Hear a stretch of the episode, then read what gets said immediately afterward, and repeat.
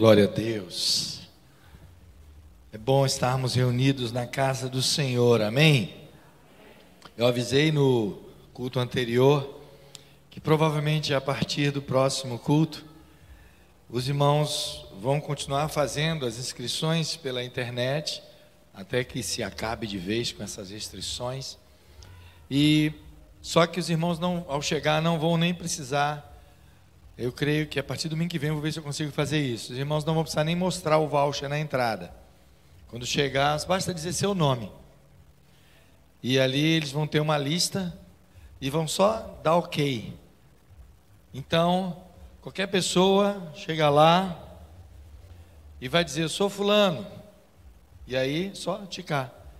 Porque aí vai ser mais difícil acontecer o que eu tenho visto em todos os cultos, quando se esgotam os vouchers na internet rapidamente, mas muitas cadeiras ficam vazias, que pessoas às vezes, eu não entendo porquê, mas pessoas às vezes fazem duas, três, quatro, cinco inscrições pela fé, achando que alguém, amigo, alguém da família vai vir e não vem. E depois ficam igual cambista nas redes sociais. Olha, eu tenho dois, eu tenho três, oferecendo voucher. Pegue só para você e para quem vai vir contigo. Você pegando mais, você acaba atrapalhando. E eu tenho orado para esse parque ir embora daí, viu? Porque tem hora que o som eles não respeitam. A gente pede para baixar, eles baixam quando a gente vira as costas, eles aumentam de novo. E tem sido assim, então Deus sabe todas as coisas. A gente tem colocado nas mãos de Deus. E é a melhor mão que nós podemos colocar é a de Deus. Amém? Você está feliz em estar aqui hoje? 26 anos. Rapaz, é uma vida. Como a bispa colocou aqui, né? Muitos foram salvos nesse lugar, muitos foram batizados nesse lugar, muitos foram, muitos se casaram nesse lugar. Chegaram aqui bebês, alguns nasceram, né, aqui e hoje já estão aí grandes, já fazendo a sua parte já exercendo o seu ministério, colocando em prática o seu dom para a honra e glória do Senhor. E nós buscamos nos estarmos sempre trilhando a vontade de Deus, buscando estar seguros nas suas mãos. E eu vou usar o termo nessa noite de ancorados. Temos que estar ancorados no Senhor para termos a nossa vida estabilizada, segura, mantida em segurança por Ele. E aí eu faço a pergunta para você: onde você está ancorado? Onde a sua vida está ancorada? Abra a Bíblia no livro de Mateus, capítulo 8. Livro de Mateus, capítulo 8, nós vamos ler do versículo 23 ao versículo 27. Um texto bastante conhecido. Mateus capítulo 8, do versículo 23 ao versículo 27.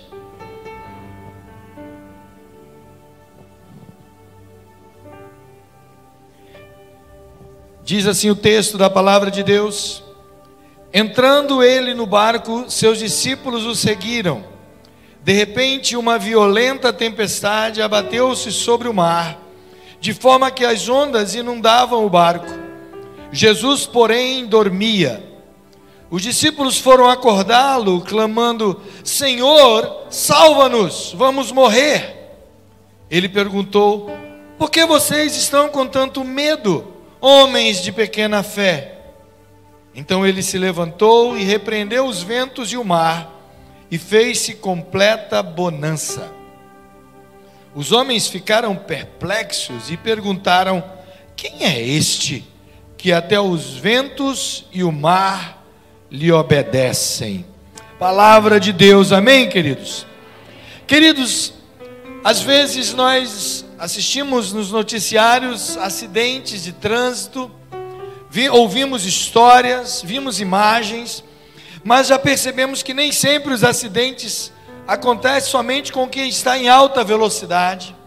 Na verdade, acidentes acontecem tanto com quem está em alta velocidade, como também pode acontecer com aqueles que estão em baixa velocidade. É interessante que, se você já andou de avião, eu não sei se contigo aconteceu isso, mas quando o piloto está ali conduzindo a aeronave e ele se depara com uma tempestade à frente, que com certeza vai causar turbulências no avião, ele faz de tudo para desviar a tempestade. Mas quando é impossível desviar dela, então o piloto ele tenta acelerar mais o avião para atravessar o mais rápido possível aquela situação, aquela tempestade. Quando olhamos para a nossa vida atualmente, vemos que a pandemia chegou, esse vírus chegou, pegando o mundo de surpresa, o Brasil de surpresa, pegando todos nós de surpresa, a igreja de surpresa. E muitos tiraram o pé do acelerador, muitos diminuíram sua velocidade. E eu não, não, não tínhamos outra coisa a fazer, estávamos lidando com uma situação desconhecida. Estávamos lidando com uma situação que nunca havíamos passado algo de tamanha proporção, já tínhamos enfrentado muitas doenças, de volta e meia o Brasil é assolado aí, nós ouvimos falar de, né, de, de não pandemias, mas muitas das vezes situações de grande agravamento de doenças como dengue, como as viroses, né, chikungunya, zika, é, e tantas outras que volta e meia passam por nós, a própria gripe em si, e muitas vezes nós somos pegos de surpresa. Porém, quando olhamos para isso, o que devemos fazer? O que devemos, como devemos agir nessa situação? É verdade que nem todos os dias o céu amanhece azul. Às vezes acordamos e nos deparamos com tempestades. E na nossa vida não é diferente. Às vezes somos acometidos de situações que nos pegam de surpresa. E aí Jesus, em determinado momento, quando ele estava ensinando através ali do Sermão da Montanha, ele diz que quem ouve suas palavras e as pratica é semelhante ao homem que constrói a casa sobre a rocha, porque está bem firmado. Mas aqueles que ouvem e não praticam é semelhante a quem constrói a casa sobre a areia, que quando vêm as tempestades, vêm os problemas, ela rui, ela não se mantém firme. Eu quero falar nessa noite sobre algumas âncoras que dão estabilidade à nossa vida, baseado nesse texto que acabamos de ler. Elas nos sustentam durante qualquer tempestade, até que o vento possa mudar e a calmaria possa retornar e se fazer bonança. Elas nos ajudam a permanecer firmes. E olhando para esse texto, a primeira coisa que eu destaco para você, a primeira âncora que eu quero destacar, que te sustentará durante qualquer tempestade, é escolher bem a quem você segue. Sempre temos a tendência de olhar para alguém, de nos espelharmos em alguém, de admirarmos alguém e buscarmos seguir as orientações, os conselhos, o exemplo daquela pessoa. Diz o texto no versículo 23 que quando Jesus entrou no barco, seus discípulos o seguiram. Há um ditado popular que diz: Me diga com quem tu andas e te direi quem és. Mas eu quero parafrasear esse ditado e dizer que me diga com quem, a quem você está seguindo, e eu te direi onde você vai chegar. Quem tem sido, querido, o seu exemplo? Que tipo de modelo você tem buscado se espelhar? Quais são os seus referenciais? Nós nos tornamos parecidos com quem seguimos. É muito comum, às vezes, as pessoas olharem para alguém e dizer assim: Nossa, como parece com os pais como fala como a mãe, como o pai. Às vezes nós encontramos pessoas assim que se espelham e se acabam se parecendo tanto com o outro. Outro dia eu ouvia uma jovem falar numa mensagem ao telefone e eu achava que era a mãe dela que estava falando. Tamanha semelhança da voz, o jeito de pronunciar as palavras, o jeito de colocar, fazer as colocações. Por quê? Porque a nossa tendência é essa. Nós queremos não só imitar nas atitudes, mas acabamos imitando na fala, imitamos nos, nas roupas, no jeito de agir, de ser. E quando nós olhamos para a palavra de Deus, nós encontramos os discípulos buscando seguir Jesus. E eu pergunto mais uma vez a você nessa noite: a quem você tem seguido? Muitas das vezes, pessoas jovens, às vezes, se encantam com youtubers, com pessoas da mídia, com pessoas famosas, e querem ser igual, querem se parecer, querem se vestir como, falar como, e quem sabe sonham até em ter o mesmo sucesso daquela pessoa. Eu quero dizer para você, querido, seu futuro é com Jesus. Já está tudo definido. Você pode olhar para ele e tê-lo como exemplo e dizer, como o apóstolo Paulo: Sede meus imitadores, como eu sou imitador de Cristo. Esse vale a pena imitar. Esse vale a pena. Porque quando nós nos espelhamos em pessoas, pessoas comuns do nosso dia a dia, não há problema em você olhar para seu pai, seu avô, ou algum líder, ou alguma pessoa de quem você admira, e você buscar o exemplo nela em muitas atitudes. Mas cuidado quando você entrega a tua vida, entrega o teu coração a essa a essa pessoa que você admira, porque essa pessoa também é falha, também é pecadora. O mesmo apóstolo Paulo que disse: "Ser de meus imitadores como eu sou de Cristo", ele vai dizer: "Olha, o bem que eu quero fazer eu não consigo. E às vezes o mal que eu não quero, esse eu acabo fazendo. Ele, se, ele confessa ser um homem falho, pecador. Ele chega ao ponto de dizer: Miserável homem que sou, quem me livrará desse problema? Mas em Cristo nós temos a nossa garantia de que Ele não é pecador, Ele não falha. Ele é o mesmo ontem, hoje e será para sempre.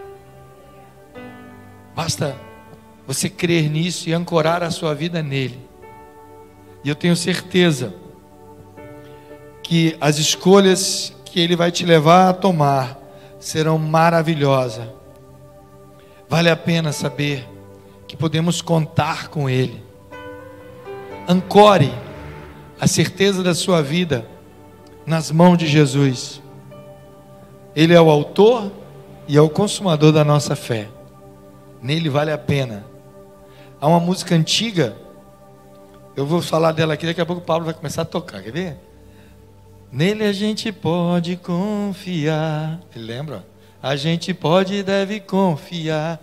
Conheci um grande amigo. Bem antiga. Quem lembra dessa música? Ele é filho de Deus, Pai. O seu nome é Jesus Cristo. Já conhece, conhece, né, Jacó? Nele a gente pode confiar. A gente pode, pode confiar. Jesus, Jesus. Nele a gente pode confiar, querido.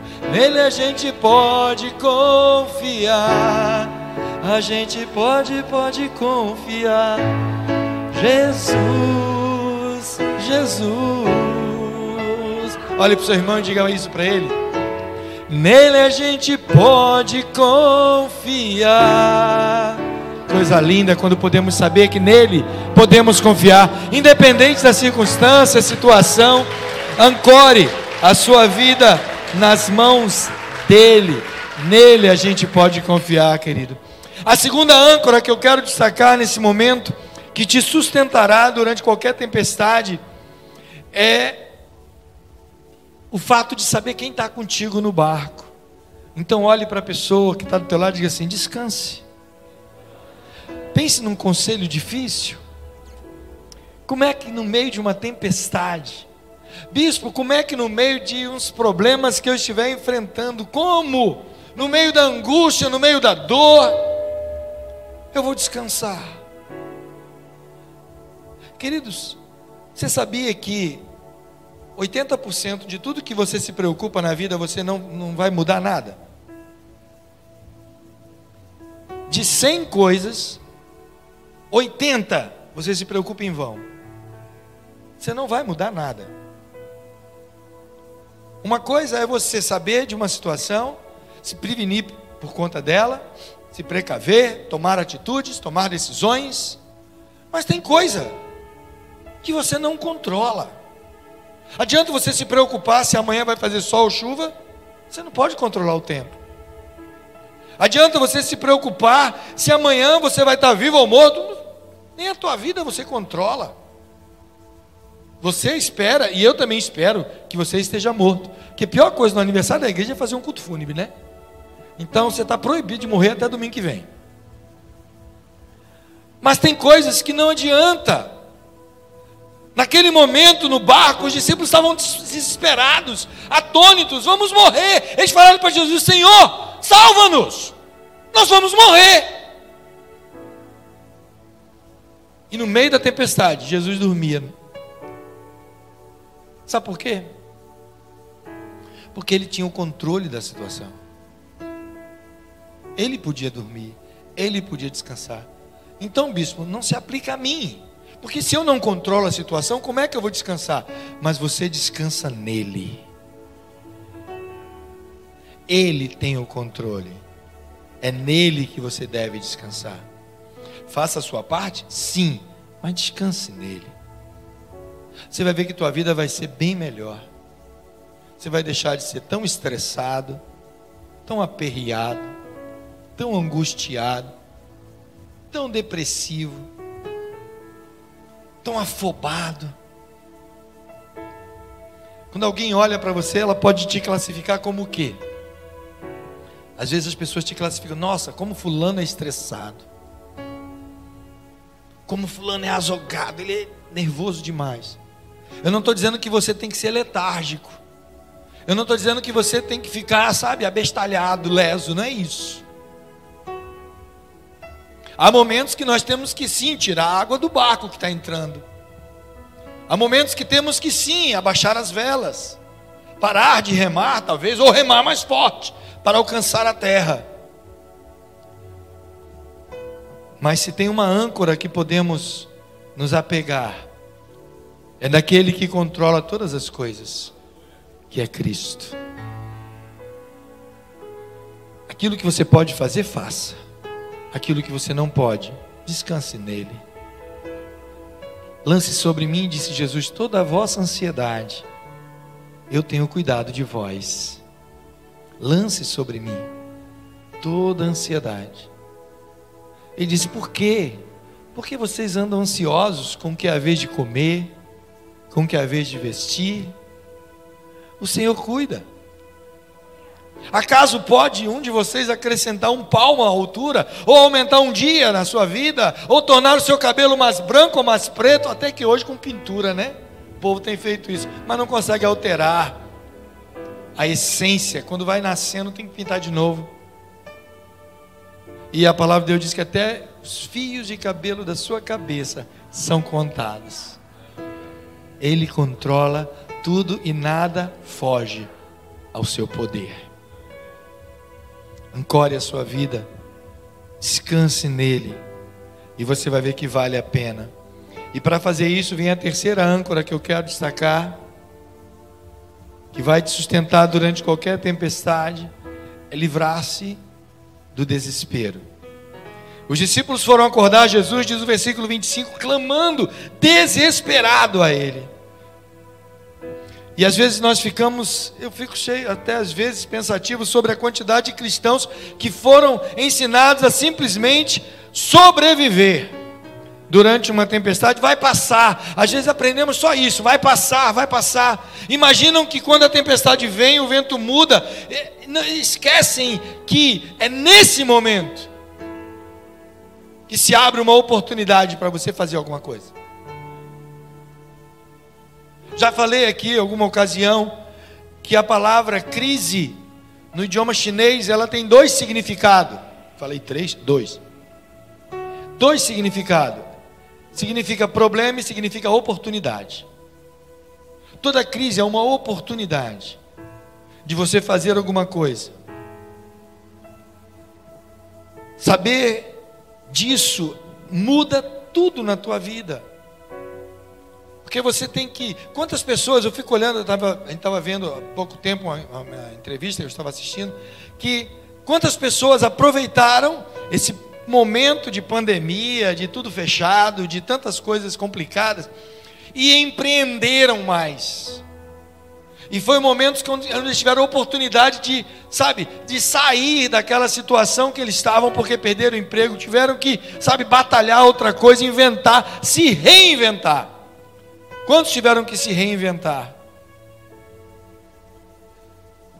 Interessante que ó, alguns anos atrás, eu não lembro agora o nome da igreja, havia uma igreja que estava investindo, alguns anos atrás, pesadamente, através da transmissão, fazer cultos online. Ela, ela nem existia tanto de forma física, mas era um ambiente até pequeno, eles se preocupavam em fazer tudo online. E foram criticados por muitas pessoas.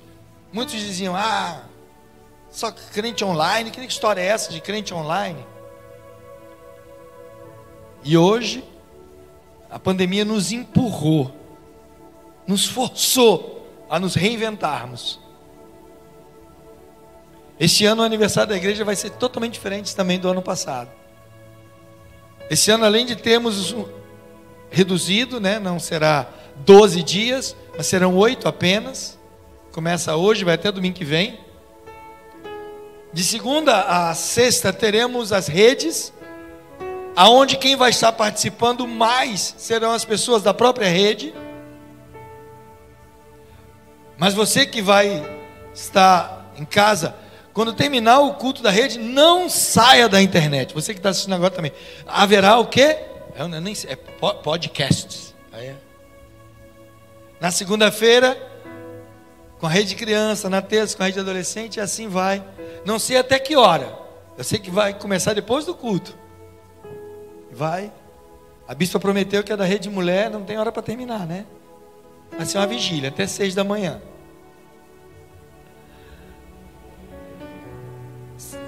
A gente vai se reinventando. Olhe para o seu irmão e diga para ele: esse é o momento de você se reinventar. Quantos Quantas lanchonetes tiveram que fazer entrega, aprender a fazer entrega que não faziam serviço? É tudo é, é, no inglês agora, é tudo delivery. Atendemos delivery. Olha, chique. A igreja, isso, graças a Deus não foi necessário fazer, mas foi nos dado tantas ideias de fazermos até a ceia delivery. A ceia com drive-thru. Tantas igrejas fizeram palavras americanas, né, palavras em inglês se tornaram comum no nosso meio. Podcast, online, drive-thru e tantas outras e tantas outras a gente vai agregando, porque num momento como esse nós não podemos nos desesperar, querido. Não é hora para isso. Já viu aquela cena? Eu acho muito interessante cenas, às vezes, de algum filme ou alguma coisa que você assistiu, onde a pessoa se desespera, começa a gritar e vem alguém, dá-lhe um tapa na cara. Para a pessoa voltar assim, né? Dá-lhe uma bufetada, a pessoa, oh, aí volta assim. E às vezes nós precisamos levar essa bufetada de Deus. E Ele permite que nós levemos essa bofetada do mundo, esse tapa para você abrir os olhos e dizer: Ei, rapaz, está desesperado por quê? Eu estou aqui. Quando os discípulos clamaram ao Senhor, Senhor, vamos morrer. E ele, Jesus, logo retrucou com eles. Jesus imediatamente olhou para aqueles homens e disse: Ei, por que vocês estão com medo? Ei, homens de pequena fé, o que é está acontecendo? Quantas vezes você, diante de uma situação, bate o desespero, você, eu vou morrer, começa a chorar, calma, peraí que isso? Por que isso? Ele está no barco com você. Ele está no barco com você. Descanse nele. Descanse. Não se desespere. Não é hora para isso. A quarta âncora que eu quero destacar, e eu quero acelerar um pouquinho mais, quando você estiver diante de uma tempestade, libere uma palavra de ordem. Dê ordem ao teu mente, dê ordem ao teu coração. Faça como o salmista diz: Alma, aquieta-te. Porque está abatida, ó minha alma? Por que te perturbas dentro de mim? Espere em Deus, pois ainda o louvarei. Quantas vezes precisamos dizer isso? Não espere ninguém, sabe, te tratar de coitadinho, de mimimi, de nhenhen. Não, você mesmo diz: Epa, para. O que é está vendo? Se apruma. Ei, diga para você mesmo: tu não é assim. Frescura é essa? Palhaçada é essa? Que onda é essa? Alma, porque está abatida. Porque se nós nos deixarmos abater, que você vai andar todo. Muitos crentes têm andado por aí, tudo macambúzio, tudo abatido. Esquece a quem serve. Tem um Deus que zela por você, querida. Você devia andar de peito erguido, cabeça erguida, peito para frente, pronto para encarar o que vier. E aí, vai encarar? Eu não posso, não. Eu não sou ninguém. Mas aquele que é comigo, Ele é poderoso, Ele é infinitamente mais. Ele pode fazer e acontecer muito mais do que nós venhamos a pedir, pensar ou imaginar, porque para Ele não há impossível. Eu sei quem tenho crido. Eu sei quem tenho crido. A dúvida, querido, corrói a nossa fé, neutraliza a nossa força e mata guerreiros. Não tenha dúvida. Por isso que se você quiser agradar a Deus, tenha fé. Creia porque sem fé é impossível agradar a Deus, porque Ele recompensa aqueles que creem, aqueles que o buscam.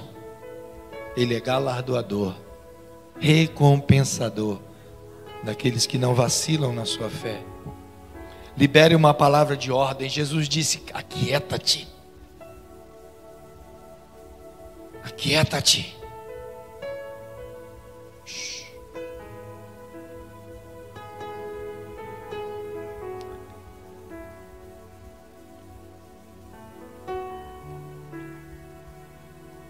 Quem já foi lá em casa já sabe que o bispo cria um cachorrinho.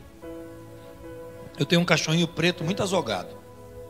Nossa, quem chega no portão, ele recebe bem todos. Sem exceção.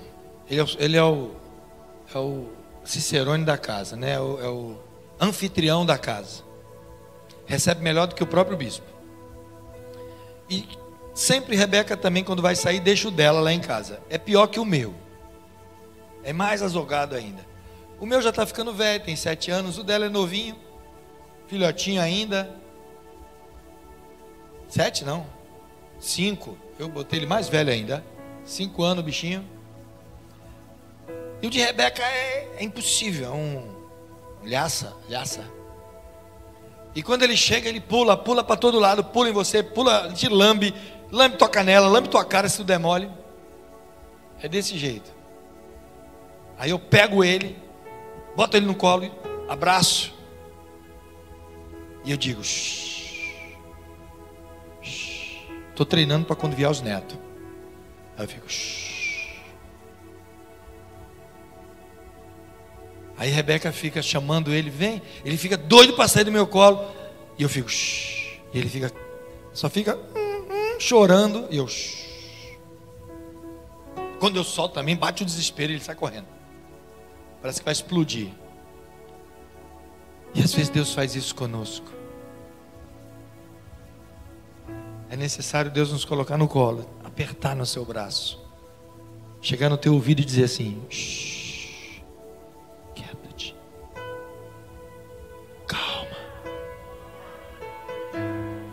está dizendo para você: Eu estou no controle. Eu estou no controle. Nada foge ao meu controle. Mas, bispo, eu estou sofrendo. Ele está no controle. Quando avisaram Jesus, teu amigo Lázaro está muito doente. E as irmãs estão pedindo para o Senhor ir logo em Betânia. Jesus disse: Se aperrei, não. A doença não é para a morte, é para a glória de Deus. Mas, bispo, João capítulo 11 diz que Lázaro morreu. Jesus disse que não era para a morte, é para a glória de Deus. Ele ressuscitou Lázaro porque ele estava no controle. Às vezes ele vai ressuscitar, às vezes não.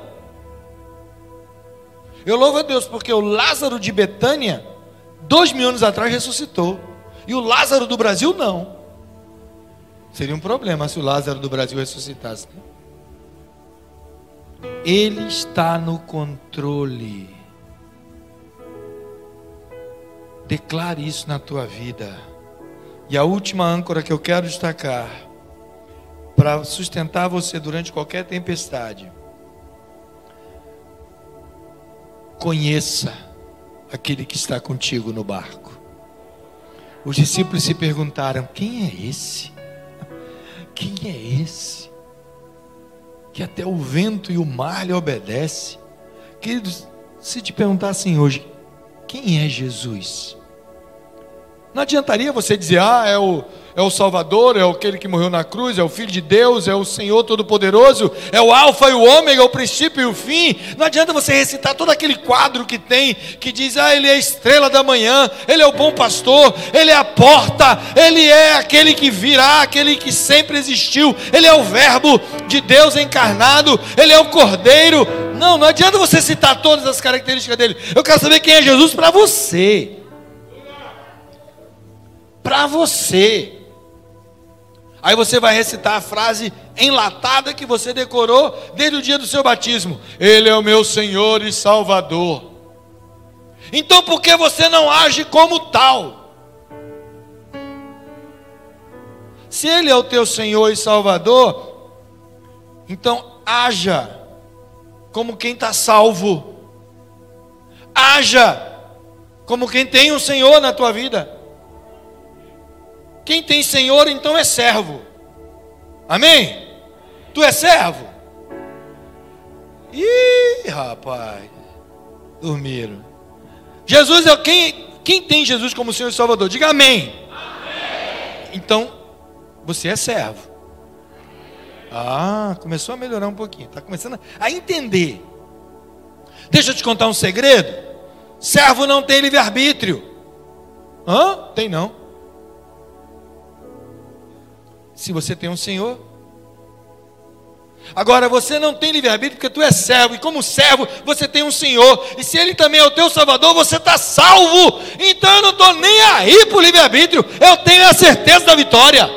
Eu vou para o céu, sabe por quê? Porque o meu Senhor é também o meu Salvador. Ele é aquele que dá ordem ao mar, Ele é aquele que diz ao vento: aquieta-te. Não há ninguém como Ele e depois dele nenhum outro haverá. Ele é o único, é o Alfa e o Ômega, o princípio e o fim. Lindo demais. Lindo demais. O apóstolo Paulo disse que ele estava com Deus no princípio, mas ele não tomou por usurpação ser igual a Deus. Antes, ele esvaziou-se de si mesmo, tomou a forma humana, e achado em forma de homem, ele humilhou-se a ponto de ser servo, e sendo servo, foi à cruz, em obediência ao Pai.